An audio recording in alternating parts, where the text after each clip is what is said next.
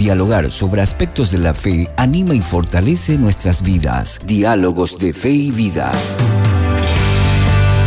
Diálogos de Fe y Vida, un espacio para formular preguntas y dialogar sobre la fe y la vida del creyente. Una presentación del Campus IBA con el doctor Flavio Florentín. Son las 15 en punto y yo ya estoy súper contenta porque sé que voy a aprender muchísimo en este bloque Diálogos de Fe y Vida. Para eso tengo conmigo al querido profe y doctor Flavio Florentín. ¿Cómo estás, mi querido profe? Bienvenido. Muy bien, muy buenas tardes, un placer. Hoy vamos a hablar de un tema que no a muchos nos gusta, ¿verdad? Mm. Este, vamos a hablar un poquito del capítulo 11 de Juan, en donde Jesús está frente a la tumba de Lázaro.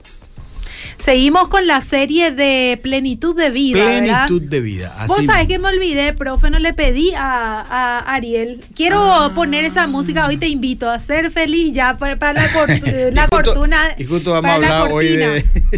bueno, está bien. no, porque viste que es plenitud de vida, ¿verdad? Entonces después vamos a escuchar ese este, tema para. Este, este sí. Para poder ir con eso en, en cuanto a lo que es el tema. ¿Estás escuchando bien, profe? A ver. Acá te estoy levantando el volumen de lo que es el la tema de la música que dijeron. A ver, pasan ah, de fondo. Va a tirar de fondo el, el profe Flavio. Ahí está. Hoy te invito a ser feliz, se llama eso, ¿eh? Vamos a escuchar una partecita de eso, ¿sí? La, la, parte del coro de la, de la música vamos a poner un poco para que el profe Flavio. Ahí, canta Lily Goodman junto a Germán Barceló. A quedarnos con lo bueno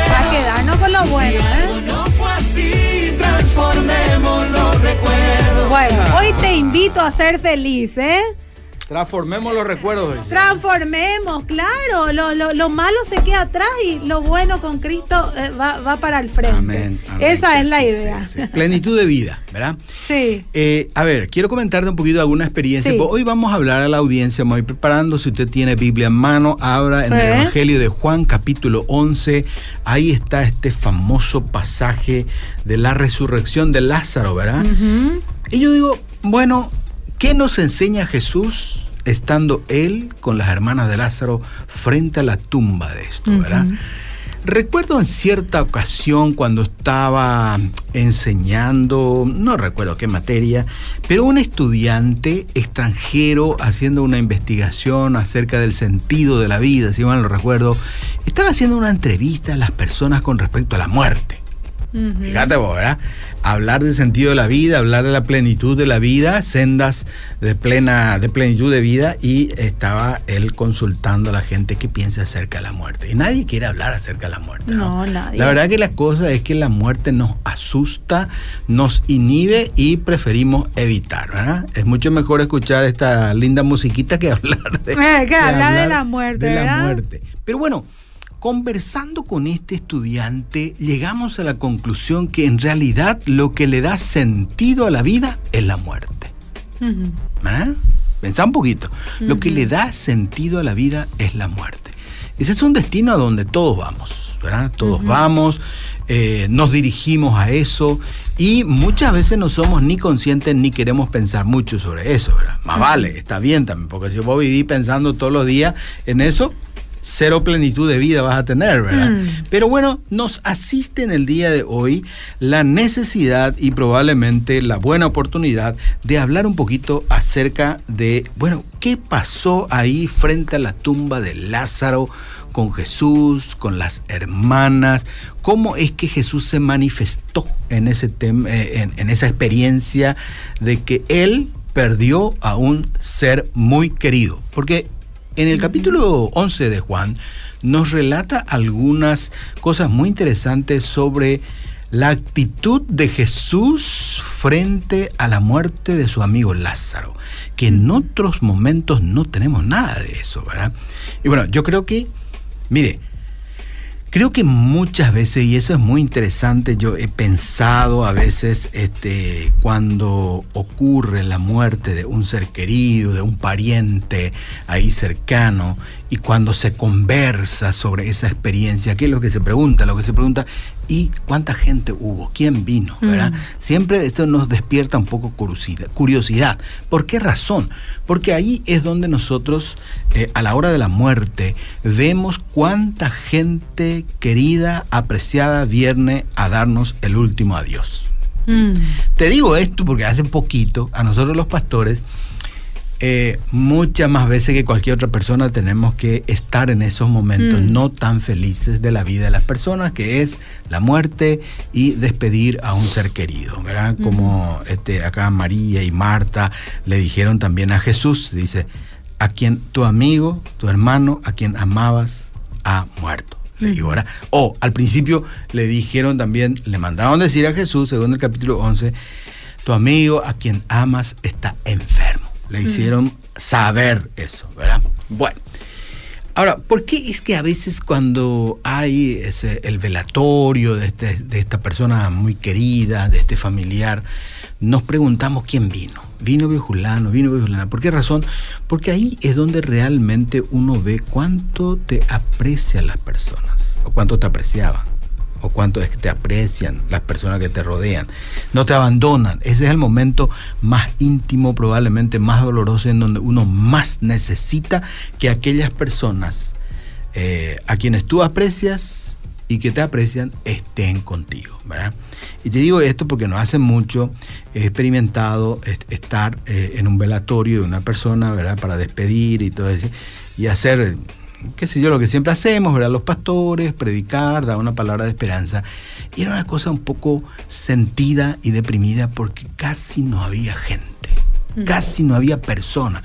Entonces uno se interroga profundamente, ¿dónde están los hijos? Inclusive los hijos, ¿verdad? A quien yo conocía, no estaban ahí, porque se supone, ¿verdad? Cuando vos perdés a un ser querido, por lo menos tus hijos estén ahí todo el tiempo para despedirte del cuerpo. No estaban, ¿verdad? Y bueno, tuvimos que hacer, ¿verdad? Este, algunas palabras de aliento, una oración y después vine con esa interrogante. Y eso me hizo mirar un poco de manera tan diferente aquí a la muerte, a la sepultura y por supuesto la resurrección de Lázaro, ¿verdad? Todos seguramente quisiéramos ver eso, ¿verdad? Que resucita a alguien, ¿verdad? Ah, Pero bueno, en aquella ocasión Jesús hizo eso. ¿Qué tenemos aquí? Este, frente a la tumba de Lázaro, eh, con Jesús, con las hermanas que quedaron vivas.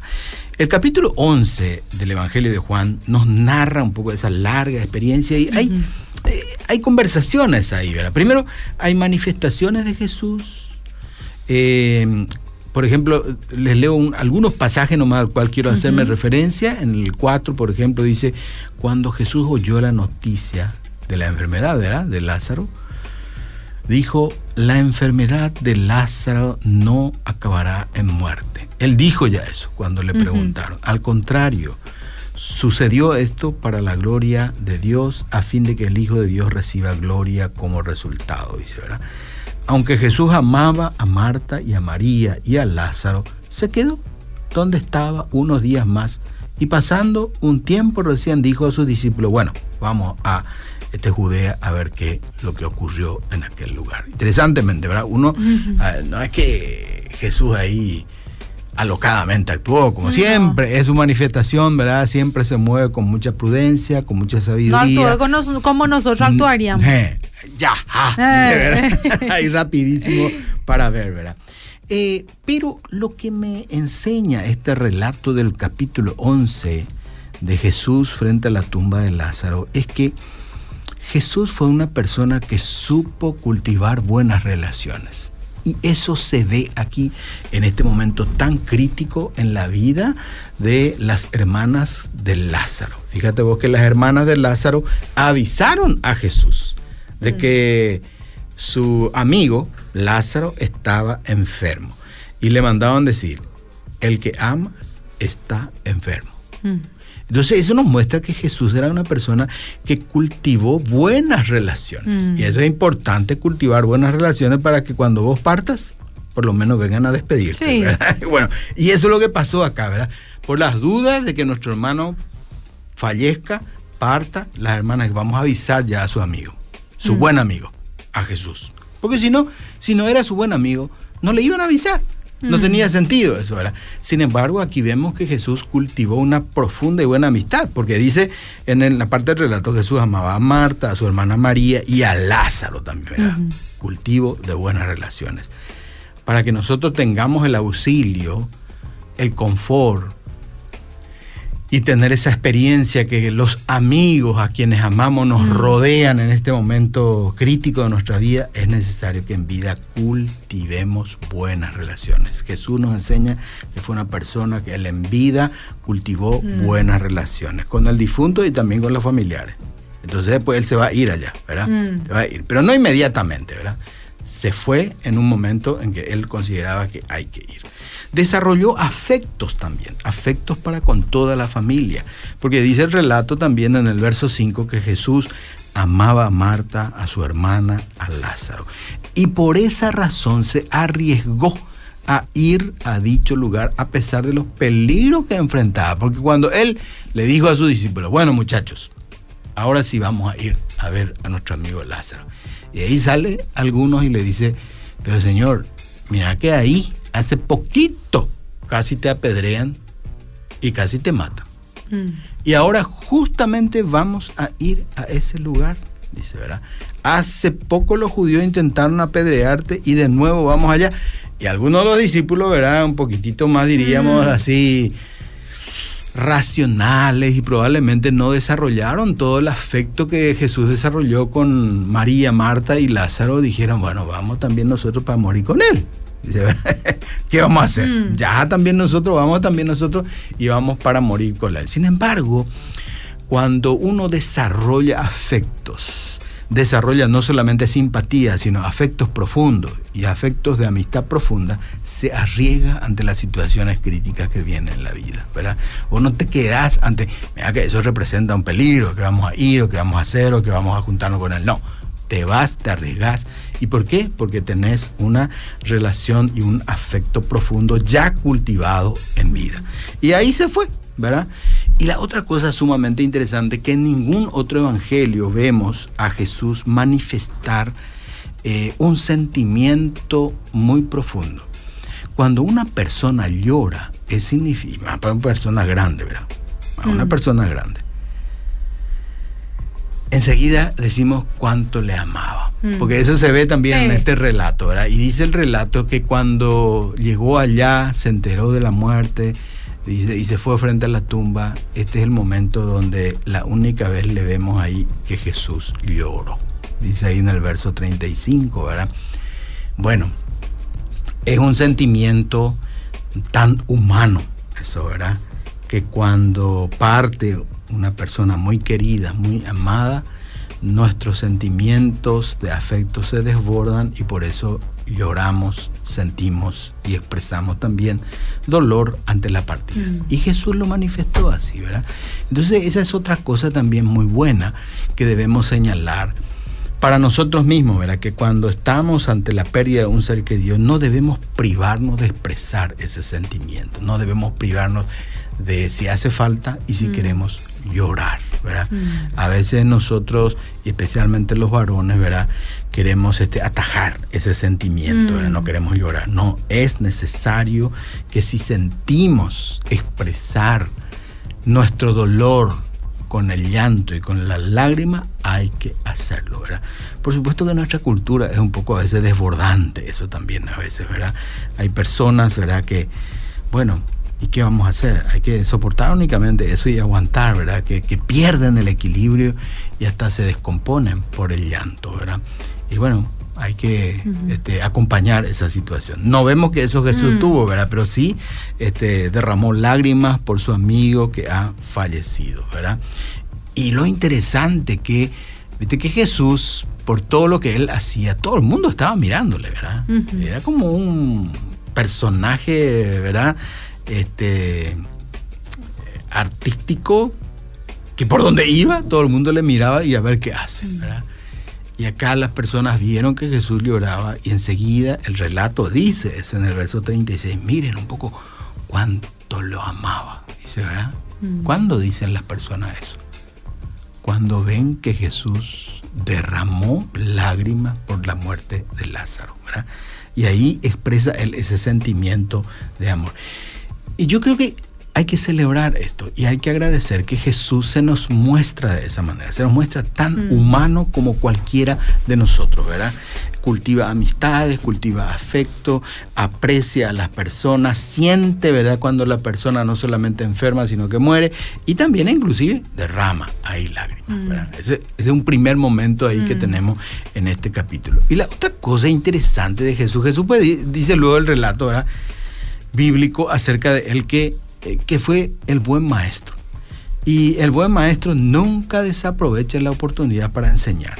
Porque parte importante de este relato después se va a desarrollar eh, en medio de un diálogo entre una de las hermanas de Lázaro y el Señor Jesús, ¿verdad? Ahí se va a desarrollar ese diálogo en donde Jesús le dice a, a una de las hermanas, tu hermano va a resucitar, le dijo Jesús. Qué arriesgado, ¿no?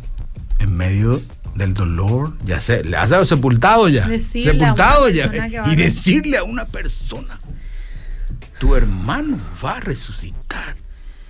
Y lo interesante es que Marta, bastante inteligente, esta señora, y bastante entendida en las cuestiones también espirituales, porque Marta le dice, es cierto, Señor, va a resucitar cuando resuciten todos en el día final. ¿Mira? Interesante, ¿no? La respuesta. No, es que se enojó ni, no, ni tomó a para mal, nada. Entendía muy bien las cuestiones, ¿verdad? Espirituales. Uno diría, entendía muy bien la doctrina bíblica, diría, ¿verdad? Ella dice- Entendía y creía también, porque si no creía no iba a decir. Por supuesto, yo sé, Señor, Él va a resucitar, por supuesto, como todo en el día final. Jesús le dijo, yo soy la resurrección y la vida. ¿Te Un pasaje fabuloso que siempre utilizamos eso, ¿verdad? Mm. Sí. Especialmente a la hora de presentar el Evangelio, de presentarle a las personas que Mm. Jesús es el camino, la verdad y la vida. Yo soy la resurrección y la vida. El que cree en mí, aunque esté muerto, vivirá, dice ese- el pasaje, ¿verdad? Y todo el que vive, el que viene a mí y cree en mí, jamás morirá. ¿Lo crees esto, Marta? Le dijo. Y ella dijo, sí, sí, Señor.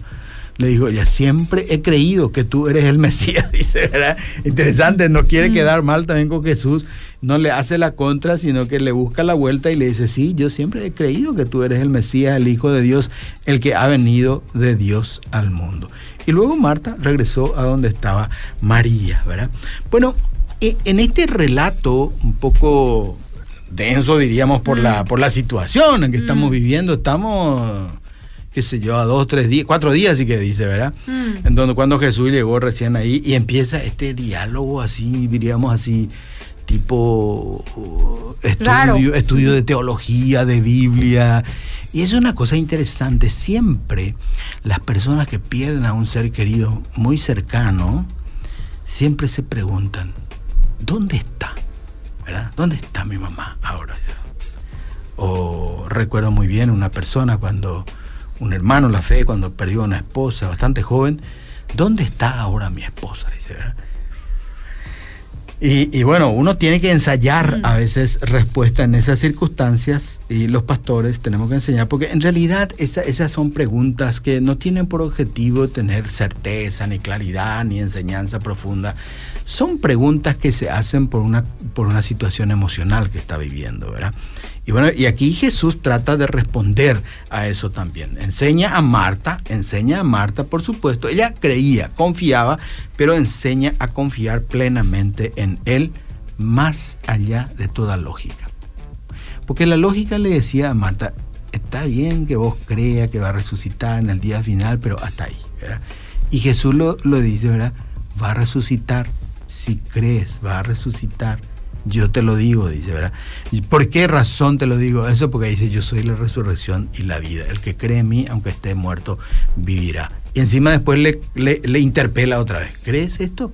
Dice, ¿verdad? Mm. A una doliente hermana que este, perdió el ser querido. Bueno, pero Jesús es así y Él es el Hijo de Dios y seguramente puede hacer estas preguntas en esas circunstancias, ¿verdad? Mm. Probablemente este, hay que cuidarse mucho también con las palabras que uno dice en esa circunstancia, ¿verdad? Para no ofender, no herir. Y entonces, pero Jesús sabía lo que iba a hacer, entonces interroga y pregunta.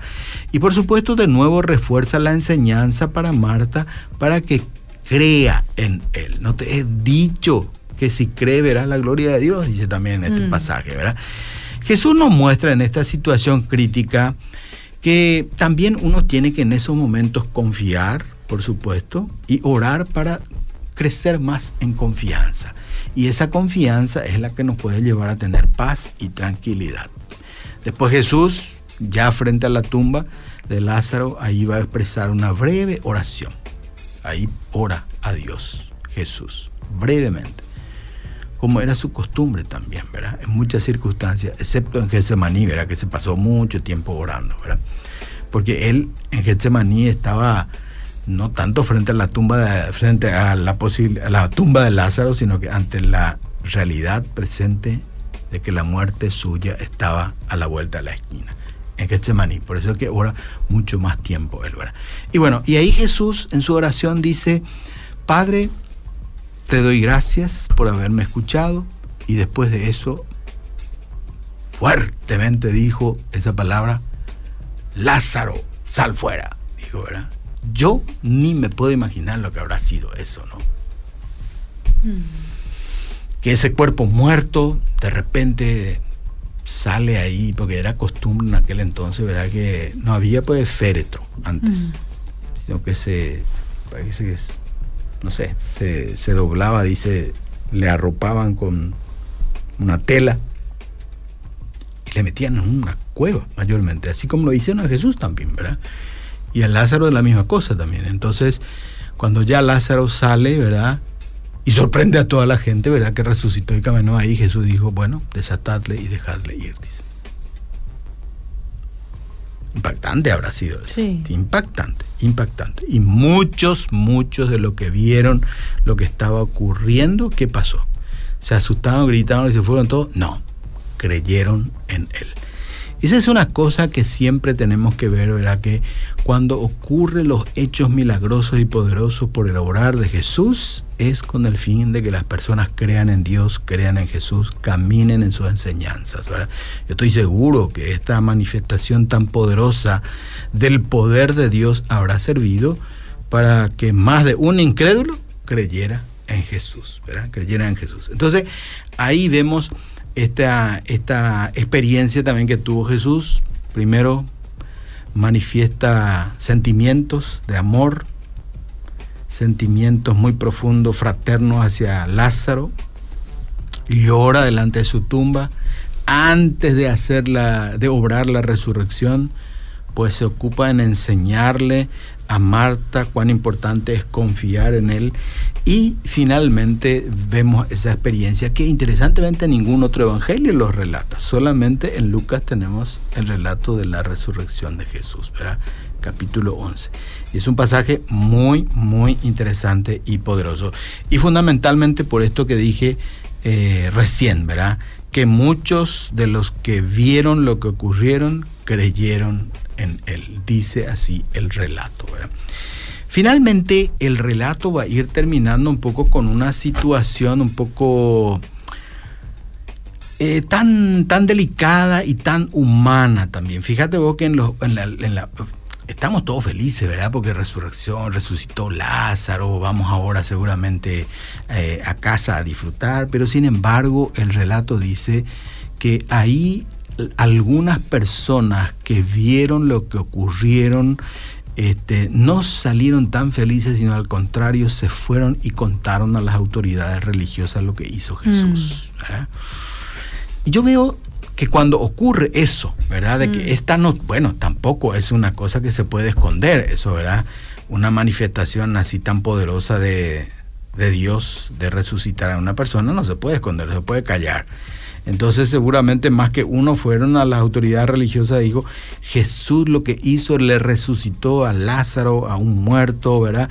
Y bueno, ahí cuando eso ocurre, enseguida los fariseos entendieron que Jesús empezaba a ser un rival de cuidado, un rival al cual hay que prestarle la debida atención y probablemente hay que ver de qué manera deshacerse de él. Porque ahí inmediatamente en el relato, ya hacia el final del capítulo, en el verso 47 por ahí, los fariseos dicen, y bueno, ¿qué vamos a hacer con este? Porque este hombre está haciendo muchas señales y la gente va a ir todo atrás de él y nos va a dejar en a nosotros, dice. Entonces ahí hay una manifestación en donde el sumo sacerdote va a expresar algunas ideas de que no hay necesidad de preocuparse bien, tenemos que ocuparnos de hacer que Él desaparezca y no que todo el pueblo desaparezca, porque los fariseos lo que dijeron es, bueno, si todo el mundo va atrás de Él, nosotros vamos a quedar sin gente y van a venir los, los romanos, dice, va a destruir nuestro pueblo, nuestro templo y a nosotros también, ¿verdad? Sin embargo, aquí lo que vemos es que cuando ocurre eso, Jesús se va a llamar a silencio, se llamó al silencio. Él se distanció de esa, de esa situación y hizo que las cosas más o menos se calmen. Yo creo que en esto vemos mucha sabiduría, mucha inteligencia de Jesús, porque generó, lo que él estaba haciendo generó envidia y rivalidad. Envidia y rivalidad. Es una cosa tan humana, ¿no? Tan nuestra, tan cercana. Conocemos eso, ¿verdad? Que muchas veces cuando nosotros también hacemos cosas buenas o cosas que son para edificación, no siempre todo el mundo va a aplaudir. Y acá vemos eso, ¿verdad? que esta situación tan buena, tan maravillosa, ¿por qué no gozarnos todo? No, en algunos va a despertar envidia, rivalidad, resentimiento mm. por las cosas buenas que estaba haciendo Jesús, por su fama, por su popularidad. Y entonces empezaron ahí a maquinar ya cómo vamos a hacer para que esta persona eh, podamos eh, hacerla desaparecer en medio del pueblo. Y ahí inclusive el sumo sacerdote va a decir, no es necesario que todo el pueblo fallezca, si uno fallece por todo el pueblo está bien y eso es lo que vamos a hacer. Este es un poco el relato que tenemos aquí en este capítulo 11. Y lo que nos enseña Jesús en este relato es que en la vida debemos cultivar buenas relaciones. Mm. Debemos cultivar y debemos ocuparnos. No es sencillo eso, pero hay que hacerlo. Mm. Hay que cultivar buenas relaciones, relaciones amistosas, relaciones fraternas. Y para que las relaciones se cultiven, sean fraternas, hay que dedicarle tiempo y atención. No podemos esperar que en la distancia nomás las buenas relaciones crezcan y se fortalezcan, ¿verdad? Así que no podemos esperar que la gente venga, por ejemplo, a la, al velatorio de un ser querido nuestro si nosotros mm. no cultivamos buenas relaciones con las mm. personas, ¿verdad? Y bueno, eso es importante y eso es lo que nos enseña también este relato, ¿verdad? Los momentos críticos, dolorosos de nuestra vida son momentos en donde nosotros debemos ocuparnos también en atender nuestro interior. Y ese atender nuestro interior significa cuidar que no nos eh, deteriore esa situación crítica y para eso si es necesario hay que desahogarse, hay que llorar y hay que expresar amor por medio de los sentimientos de llanto y cosas así. Entonces, eh, y de eso también no hay que atajar, hay que acompañar, ¿verdad? Y en esos momentos a lo mejor es necesario que nuestros buenos amigos, familiares, seres queridos nos estén ahí para dar un gran abrazo y llorar tal vez con nosotros también, ¿verdad? Los momentos críticos también en la vida son momentos para sacar lecciones y aprendizajes, ¿verdad? La misma Biblia nos dice que todas las cosas ayudan a bien a los que aman a Dios. Por supuesto que seguro estoy, no hay momentos más críticos en la vida que acompañar la partida de un ser querido. Pero después de que hayamos despedido, nos despedido de él, sería bueno ocuparnos en pensar un poco en aquellas cosas que nos ha enseñado esa persona, que ha sido su testimonio de vida y que nos ha aportado a nosotros y sacar aprendizajes de eso. Eso es lo que Jesús también intentó hacer con Marta, con María, frente a la tumba de Lázaro. Qué linda historia, qué linda realmente, aprendemos muchísimo de eso. Y bueno, profe, ya, ya terminamos el día de hoy, ¿verdad? Sí, terminamos. Sí, la gente estuvo muy atenta también, sí, enviando también su mensaje, dicen que es muy edificante también este bloque y que aprenden bastante, así que un saludo para toda la gente que estuvo muchas también gracias, muchas gracias a las personas. Siempre es importante en esta situación, porque uno puede decir muchas cosas, pero yo siempre digo, hay que corroborar eso con con la Biblia. Lo importante ahora, de vuelta, si tenemos tiempo y si que nos quedó alguna cosita que no era tan claro, eso, volver a leer el pasaje. Juan de 11. capítulo 11, todo ese relato y maravillarnos de lo poderoso que es nuestro Dios, qué maravilloso que es nuestro Jesús, que nos dice que Él es la resurrección y la vida y que en Él hay que creer para vivir aunque estemos muertos. Así es, mi querido profe. Gracias por estar usted, con nosotros y nos bien. vemos el próximo viernes. Dios mediante, sí. Diálogos de Fe y Vida, un espacio para encontrar respuestas y crecer juntos en la fe. Será en otra edición con el doctor Flavio Florentín, una presentación del Campus IBA.